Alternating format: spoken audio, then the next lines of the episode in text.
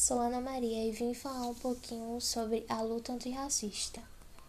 Podemos entender que este termo ele já vem sido discutido há muito tempo ao longo da história.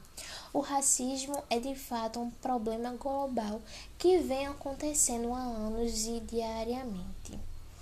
O racismo consiste no preconceito e na discriminação com base em preceitos da sua cor. Muitas das vezes nós mesmos praticamos este ato. Esse racismo não só acontece de forma direta ao indivíduo.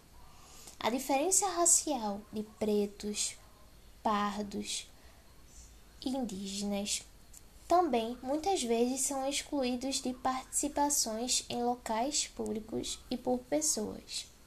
Portanto, o racismo estrutural está tão preso às estruturas da nossa sociedade que passa despercebido pela maioria das pessoas.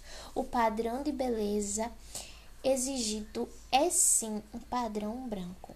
É importante que as pessoas elas se conscientizem dos seus atos e criem novos pensamentos antirracistas, mudando a sua maneira de forma a olhar outras pessoas que possuem uma cor ou cultura diferente.